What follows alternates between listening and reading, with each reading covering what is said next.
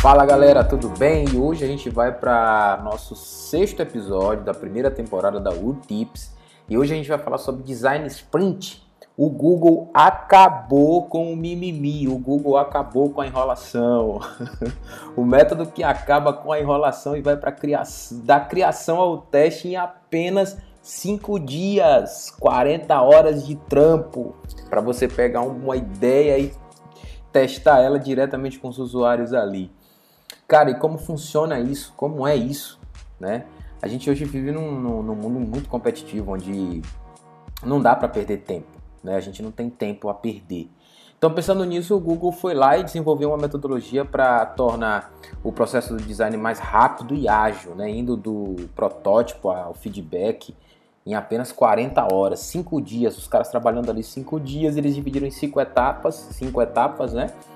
E como funciona isso? Primeiro, a etapa do descompactar. São cinco etapas: o descompactar, o esboçar, o decidir, prototipar e testar. Vamos logo para a etapa do descompactar. O que é isso? É o brainstorming, é aquela tempestade de ideias. É você reunir a galera ali, a equipe, e cada um ir propondo, né, entender o problema. Primeiro precisa entender o problema, depois cada um vai propor a sua ideia, a sua, a sua solução, enfim, cada um vai sugerir as soluções.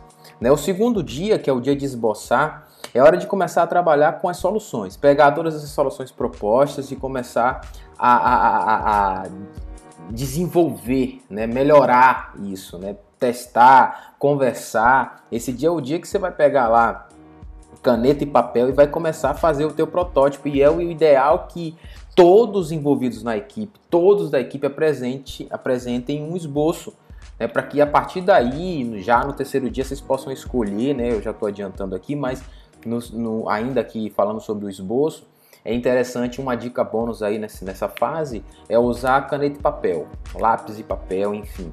Por quê? Dois motivos. É mais rápido, caso precise alterar alguma coisa.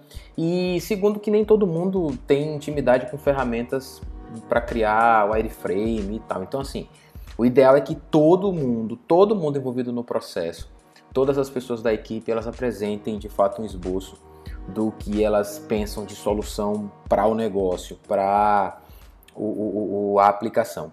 O terceiro dia é o dia de decidir, né? Então vai pegar todos aqueles esboços ali, como é de se esperar, né?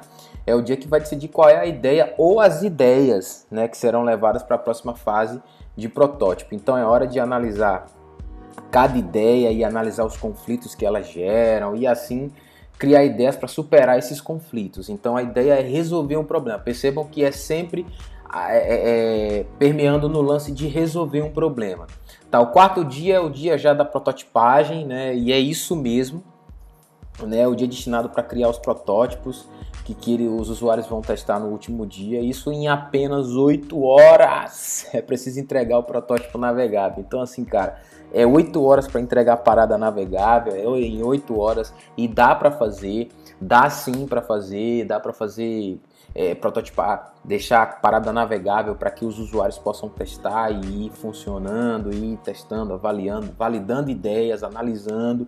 Beleza? O quinto e último dia é o dia do teste. Então, eles, eles dizem que deve se reunir entre 6 e 20 usuários e vai, a gente vai trabalhar ali cara a cara enquanto eles testam o protótipo para perceber. É importante que a equipe inteira esteja fazendo anotações do que está acontecendo, das expressões faciais, inclusive é importante, né, de saber. Poxa, às vezes o usuário está ali testando, deu, fez um, uma careta meio estranha quando se deparou com a tela. O que, que aconteceu? Então é importante essa leitura. Por isso que eu sempre falo que o design principalmente o UI design ele precisa entender de comportamento humano, não só o UI design como o UX design também precisa entender de comportamento humano.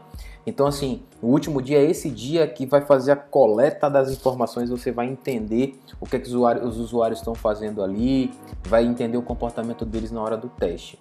Se o resultado for positivo, ótimo. Caso contrário, pelo menos a gente aprendeu alguma coisa e vamos partir para a próxima. Beleza? Então é isso aí, cara. Design Sprint é de fato o Google acabando com o mimimi, o Google é, indo para cima, ensinando como a gente precisa fazer uma parada rápida, prática e cirúrgica. Valeu, um abraço e até o próximo podcast.